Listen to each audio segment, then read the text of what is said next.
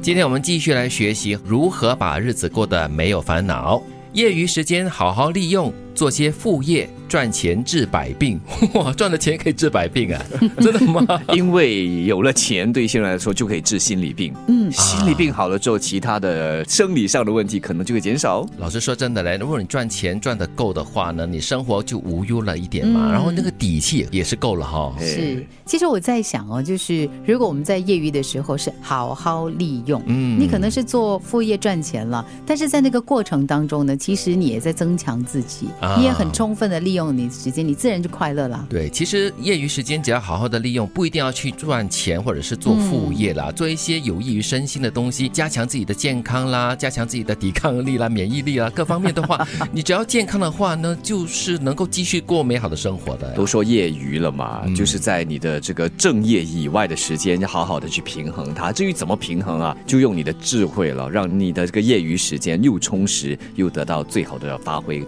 降低物质欲望，学习存钱或投资，存款越多。烦恼越少，嗯，底气，就刚刚我提到的底气哈，真的，你存钱越多，你的底气越够越足哈，嗯，哎，这里不要漏了这个很关键的字啊，投资，我们也不适合理财专家都说了嘛，这个投资啊，在现今社会是重要的，要让你的钱为你效劳。嗯，对我来说，这句话的另外一个关键词是降低你的物质欲望，嗯，因为人的欲望真的是很多的，很多时候呢都是天马行空的，而且你不会量力而为的去设想或者是欲。望一些东西的，嗯，所以降低了这个欲望的过后呢，就可以减少很多的烦恼了。因为你在追求的过程中会有跌跌撞撞啦、碰碰撞撞的这样子，然后就难免会受伤。嗯，认真的想一想，你为什么要某样东西？这个东西真的可以给你带来快乐吗？还是让你产生生活的压力？嗯，少幻想，别想不劳而获，脚踏实地面对现实。嗯，其实活在幻想当中蛮可怕的，因为幻想随时可能幻灭。而且我们都已经过了这个幻想的年龄了嘛，就不要再做这种事情了嘛。天下没有不劳而获的事儿，是可以有梦想吧？我在想，可以，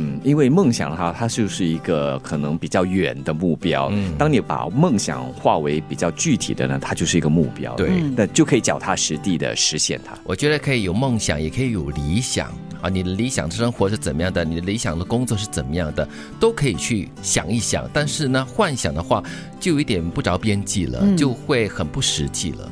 坚持学习，提高认知，积极改变自己，适应各种变化。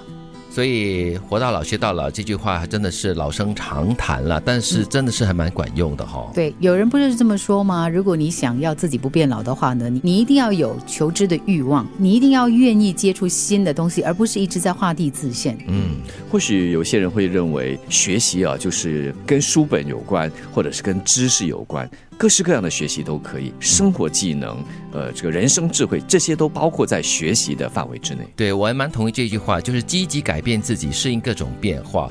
很多时候呢，嗯，有些人就会觉得说，哎呀，时不与我啊，呃，天地不容我这样子咯，嗯，就没有想到就是要改变自己来适应整个的时局哦。因为自怨自艾呢，只会让你啊，就是越活越不开心。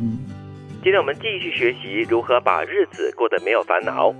业余时间好好利用，做些副业赚钱治百病，降低物质欲望，学习存钱或者是投资，存款越多烦恼越少。少幻想，别想不劳而获，脚踏实地面对现实，坚持学习，提高认知，积极改变自己，适应各种变化。